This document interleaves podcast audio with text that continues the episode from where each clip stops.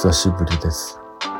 結局久しぶりになってしまう、このポッドキャストですけど、今日から、まあどうせならということで、ボリューム3に入っていきたいと思います。ちょっとね、やり方を変えて、実験的にやってみたいと思いますので、気持ちを新たに新シーズンということでね、やっていきたいなと思います。はい、構成としてはね、まず本編、本題は一つのテーマでおしゃべりして、でその後おまけで日頃ね、まあ、ツイッターをこう物色してるわけなんだけど、あのブックマークの機能ってありますよね。そのブックマークを日頃からこういっぱいしてるんだけど、なんか紹介する場がないので、これをなんか10個ぐらいどんなことをブックマークしたかっていうのを発表しておまけにしたいと思います。ちょっと飽きるまでやってみようかな。はい。またよろしくお願いします。それでは本編です。どうぞ。目と目。かなり久しぶりの。これ聞こえますかねいや、この今、6月の後半になってきたんですけど、この1ヶ月ぐらいかな、鳥の鳴き声で目が覚めるっていう、そういう季節になってきましたね。聞こえるでしょ？この鳥の鳴き声しかしないみたいな時間帯ってすごくいいんですよね。いつもだったら、あの、部屋のね、すぐ脇の壁のところに、外壁にポストがあるんですよ。でそこのポストの音っていうか、郵便局の配達？あ、違うな。新聞配達だ。新聞配達が朝早くね、ブーンってね、車の音だったり、バイクの音だったりがして、で、その後、新聞をポストにガチャっていう音がして、目が覚めるんですよ。それがね、だいたい3時台なんだよね。3時50分とか、多分それぐらいだと思うんだけど、でも最近はね、この時期はね、パッポー、パッポーみたいな音がね、3時過ぎぐらいから早いと聞こえんのよ。めちゃくちゃでかい音で それで起きちゃうんだよね。3時台ですよ。この間時計見たら3時ちょうどぐらいだったんじゃないかな。でも一回起きちゃうとさ、もう僕の場合は眠れないんですよね。潔く起きちゃうんですけど、まあこういう季節があってもいいのかなっていう。今ね、ちょうど夏至を過ぎたあたりなんだけど、まあ日が長くて静かに僕起きるんですよね。で、冬の時期っていうのはさ、暗すぎるから、スマホの明かりとかのライトつけて、部屋の鍵とか、部屋のノブとか、そろーっとね、開けるためにライトで照らしてっていう作業が必要なんだけど、もうこの夏の時期っていうのは、もう3時過ぎると明るいんですよね。だからライトいらないんですよね。で、自分たちの部屋からね、まず起きたらトイレ行くじゃない？で、その間にね、チンがあるんだけど、もうキッチンも薄暗くこう、明かりが差し込んでるから、電気つけなくてもね、歩けるっていうか、様子がわかるっていう、まあ、その感じがね、朝の感じがね、すごいいいんですよね。さてさて、まあ、またまた久しぶりになっちゃいましたけど、皆さんはいかがお過ごしでしょうか？最近はね、皆さん知ってるかな？ Substack っていう、なんていうのかなこういうの。日本のサービスで言うとノートに近いんだけど、どの時代も一定数その文章を書くっていう、書くのが好きな人たちっていうのがいるじゃないですか。ノートっていうサービスは、あのみんなのブログを一箇所に集めてるみたいなサービスだったりすると思うんですけど、まあ今までにもそういうサービスいっぱいあったと思うんですけどね。まあ一番の違いは、その有料化できるっていう、その記事ごとに書いた人の意思で有料化できるっていうのがポイントだったと思うんですよね。なんか喉が枯れてるな。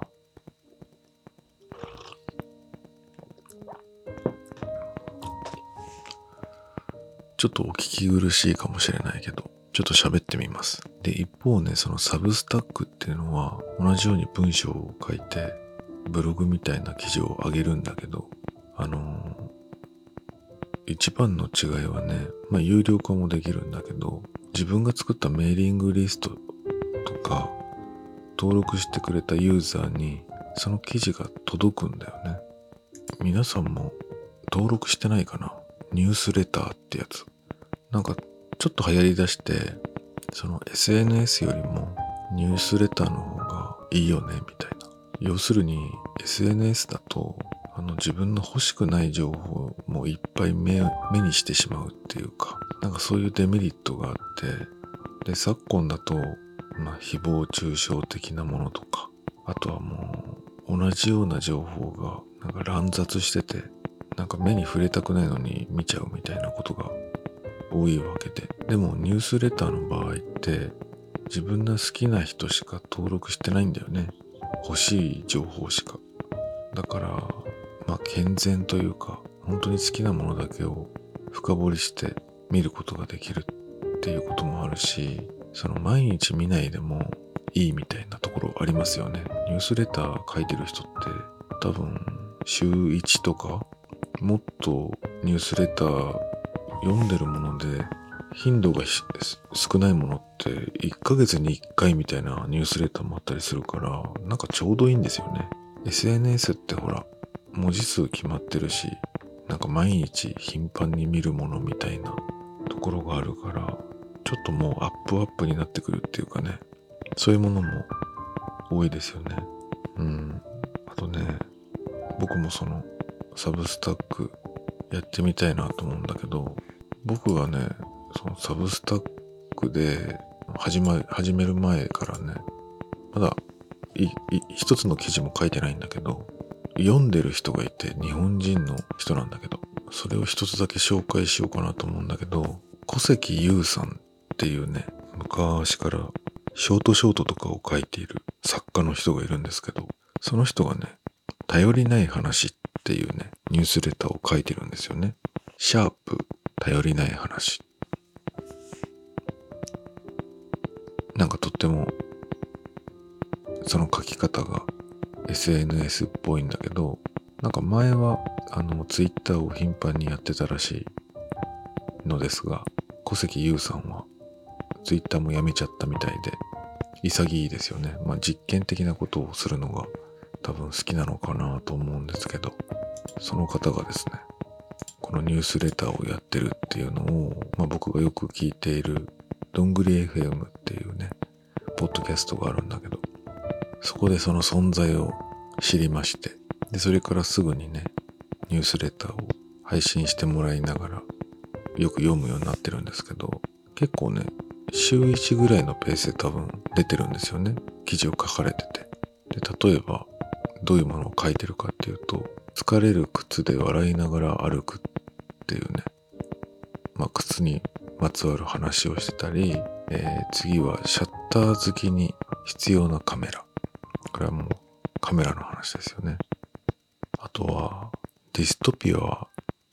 まだか。3時のドン。という、さらっと一行のタイトルに対して、その記事を書いてくる。書いているみたいです。本もちょうどいいぐらいの量なんで、すぐ読めちゃうんですけど、すごくおすすめですね。で、もう一つね、最近すごく有名になった、有名になったっていうのかな取り上げられて、これでこのサービスを知った人が多かったんじゃないかなと思うんですけど、その人がね、なんか大学教授で、なんだったっけな、2億円ぐらいこのサブスタックで防いでるみたいな、なんかそういう記事が結構出回ってたんですよね。で、その人は大学教授で、で、そのアメリカの政治的な話を、まあ、自分の身の回りの生活シーンから語っていくみたいな日記にこうリンクさせて話していくみたいなことをするのが上手い人で。で誰でも読めるね、えー、記事はね誰でも読めるようにまあ無料で読めるんだけどじゃあなんでそんなにマネタイズが上手いのかっていうとこれ面白かったんですけどその自分の記事に対してコメント機能があって、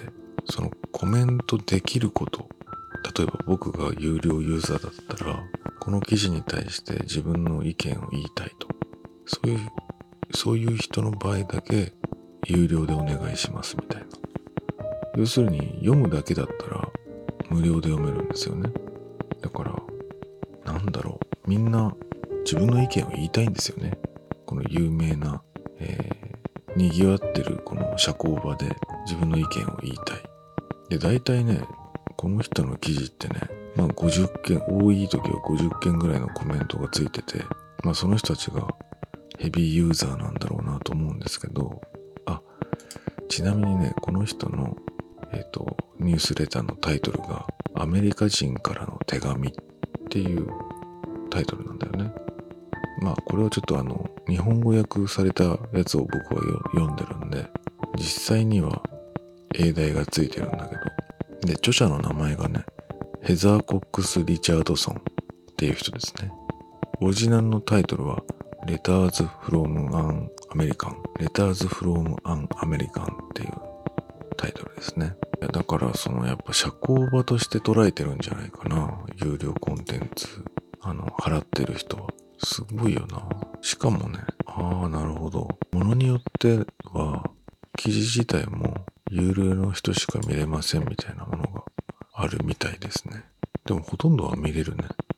そのコメント欄も見れるから、本当に見る人は、見るだけの人は無料でこのサービスを利用できますね。で、この人の面白いとこはやっぱり、ほぼ毎日日記をつけてるみたいなところなのかな。日付がタイトルになってるもんね。一日毎日だね。こういうのもだからニュースレターの使い方としては面白いですよね。多分普通の人の日記だけだったらこんなに取り上げられないだと思うんだけど、この人はやっぱ政治に食い込んで日記だけで終わら終わらせないで、その大統領の話だとか、なんか国務長官の話だとか、どこどこ州の奴隷にされていたアメリカ人の話とか、なんかね、やっぱりそのアメリカについてどんどん語っていくっていうスタンスなんですよね。だから歴史を知らないと語れないような話のスタイルになってるし、そこがやっぱり面白いんでしょうね。共通項があるっていうか、私はこう思うっていうコメントを残したい人が有料、有料の代金を払ってわざわざこのニュースレターに対してコメントを残していく。それに対してまたコメントする人もいたりとか、そういう構造なんでしょうね。まあ、皆さんもちょっと気になった人は自分のニュースレターを配信してみるといいかもしれないですね。こういう時にね、僕もあの、ニュースレター今書こうかなと思って、このポッドキャストと連動して書こうかなって思ってはいるんですけど、まあここでちょっと問題になるのがさ、ポッドキャスト顔出ししてないんですよね。自分の本性を晒してないっていうか、まあその方が気楽で何でも喋れるかなと思ってやり始めてるんだけど、ニュースレターでやるってことになると、まあ、実名制になってくるっていう感じはあるんですよ。なぜなら、そのメーリングリストだから、あの、例えば自分が今までお付き合いのある人たちに出したいなと思うと、実際に名刺交換とかした 人たちになっちゃうからね、バレるなっていうね。どうなんでしょうね。例えばじゃあこのニュースレターを配信してますっていう宣伝をさ、無名で顔出ししないでやろうとすると、もうこのサブスタック内のプラットフォーム内だけでただただやることになっちゃうからね。ノートの時もそうだけど、やっぱ実名で自分の顔を晒してやるものなんだなっていうのがなんとなく分かってきますよね。だから、どうしようみたいな。ポッドキャストは顔出ししてないのにな、みたいな。なんか今そういう感じで揺れてますね。どこまでやろうかな、みたいな。なんかいい方法を思いついた人がいたら、ぜひ教えてください。あとね、これからやりたいことの一つとしてね、ちょっとあの、ツイッターでブックマーク機能ってあるじゃないですか。で、僕はあの、よくツイッターやってる間に、これはちょっと気になるぞっていうものに対しては、ブックマークつけるんですよ。だけどそれを後からあんまり見ることないかもしれないなと思って、これはネタとして、ポッドキャストとかね、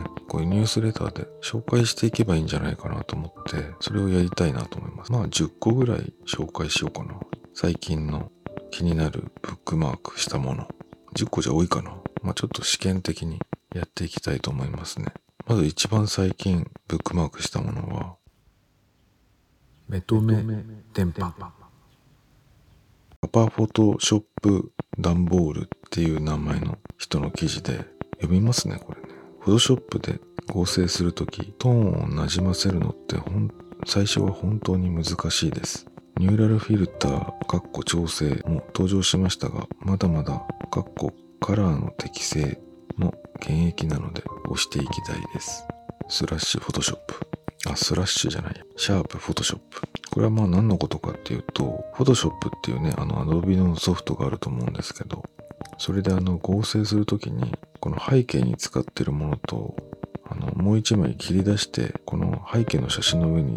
ドンと置いたときに、この二つの写真が馴染まないよね、つってこう馴染ませる方法について動画で紹介してるんですけど、ふむふむなるほど、こういう方法があるのかっていうね。これ、あのー後でリンクも載せとくんで、見たい見たい人はね、ちょっと見てみてください。まあ、作業者の人だしか興味ないと思うけど、まあ、こういうのとか、二つ目はね、アルファベットでグリーンペッパーさんですね。グリーンペッパーさんがの記事で、暖かくて安全で安心できる場所っていうね、一行だけ書いてあって、で、あとリンクになってて、二つの写真が貼られてんだけど、一つはね、白い鶏ですごいごついというか、むっくむくの一塊の鶏のその羽の一部からね、ヒナがね、顔を出してるんですよ。だから親と子みたいな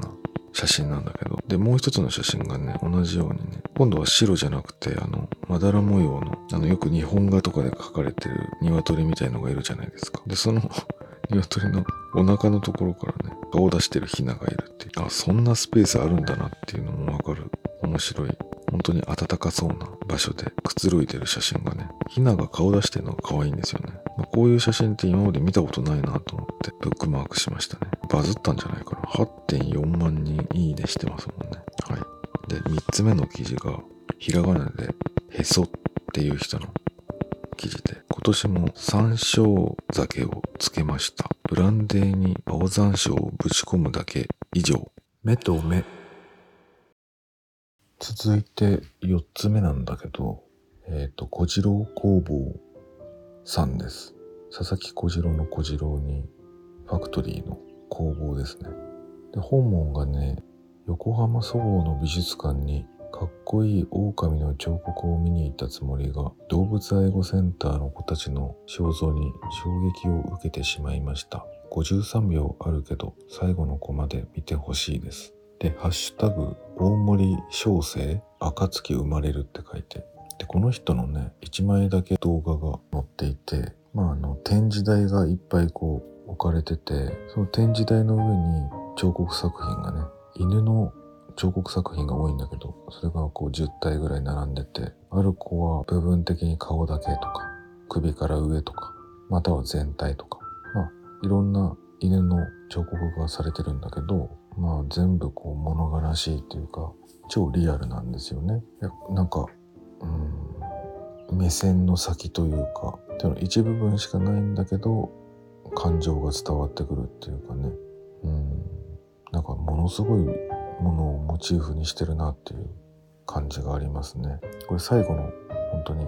ここがどういうものなのかっていうのをね映像で確認してみてほしいですね。はい続いて5個目、えー、暗いあの名前がねりんご信州家族で味わい楽しみ尽くすさんですね。本文が今日の信濃毎日新聞もちろんレタス包みますともとなっていて3つの写真が掲載されてるんだけど、まあ、おそらくその日の朝刊に、えー載っていたこう全面広告、えー藤原竜也さんがねこうバストアップで載ってておそらく実寸で載ってるんだよねこれね。でレタス保存用新聞って大きく載ってて結局これでレタスをね包んであげると首から上の生首みたいになって。でそれがこの方じゃない人がねもう投稿でも見たんだけどあの冷蔵庫の一番下の野菜室に入れるとさ生首みたいになるみたいな。まあそういうちょっとシャレの効いたデザインっていうのかな、これもブックマークしましたね。はい。で続いて3456番目アカウント名がねノウリカタカナでノウリ1%で勝つ生き方っていう人で本文が親が亡くなってしまった時のお金その他手続きのスケジュール。あまり考えたくないけど気持ちが整理できていなかったり少しでも親を思う時間を増やせるために大事なことがまとめられています。とあって、え1枚だけ投稿写真が載ってるんだけど、まあ、これ多分ね、雑誌かなんかの付録でついてたんじゃないかな。1ページ、もしくは、うん、どうかな。えっ、と、手続き地獄早分かりカレンダーっていうタイトルでね、表組が載ってるんだよね。で、左側の項目が縦軸に、こう、死亡直後7日以内、14日以内とかこう書いてあって、一番最後が5年以内ってなってて、その次の項目がね、主な手続き先っていうのがあって、まあ、病院とか役所とか火葬場とかね、会社とかこういろいろ書いてあるんですね。で、それにまつわる届け出するものっていうのが詳しく書いてある一覧表ですね。まあ、これも、まあ確かにね、いつ使うかはわかんないんだけど、まああると便利だなっていうことでブックマークしましたね。はい。で、続いて、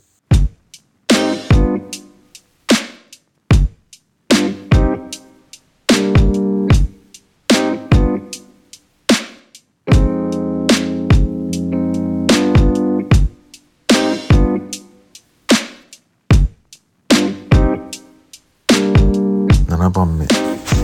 ー、アカウント名がね、マズロー足立さんですね、えーデザインのパクリ疑惑を検証するのに、ロシア版 Google、ヤンデックスがめちゃくちゃ便利。Google 画像検索より豊富な種類の類似画像が瞬時に自動分析され確認できるので、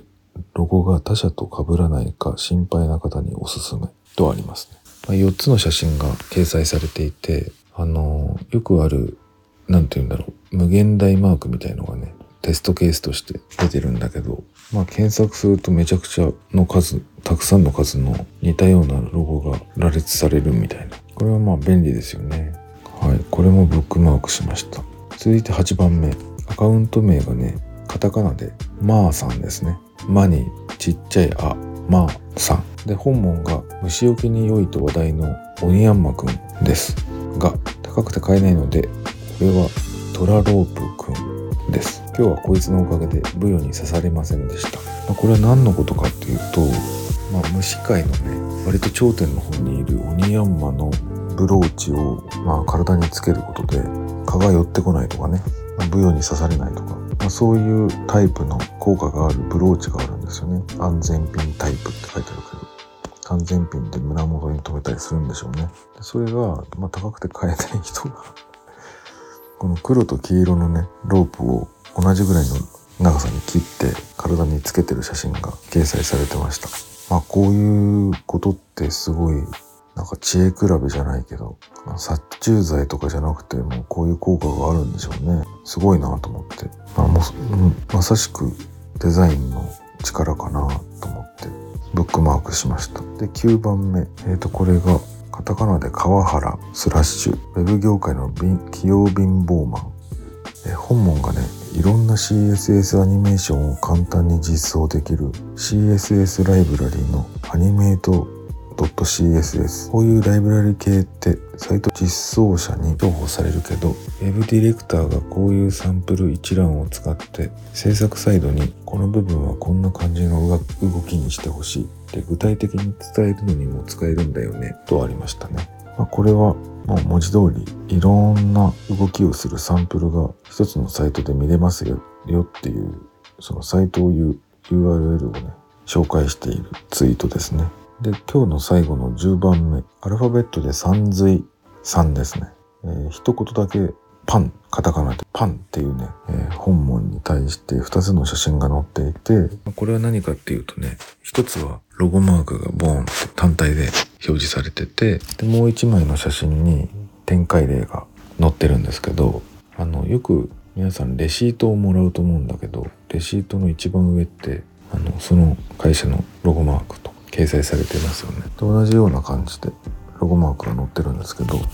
この方の作ったねロゴがねまたシンプルで可愛くてパンって書いてあるんだけど普通カタカナでねパン2文字が書いてあるんだけどそのパの部分がね食パンをこう輪切りにしたような形になっていてそれに濁点だけが丸い濁点だけがついてるようなロゴマークでね。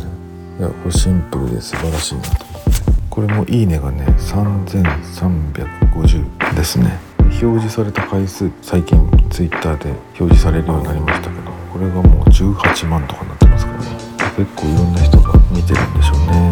はい。まあ大体ねこれ10個紹介しましたけど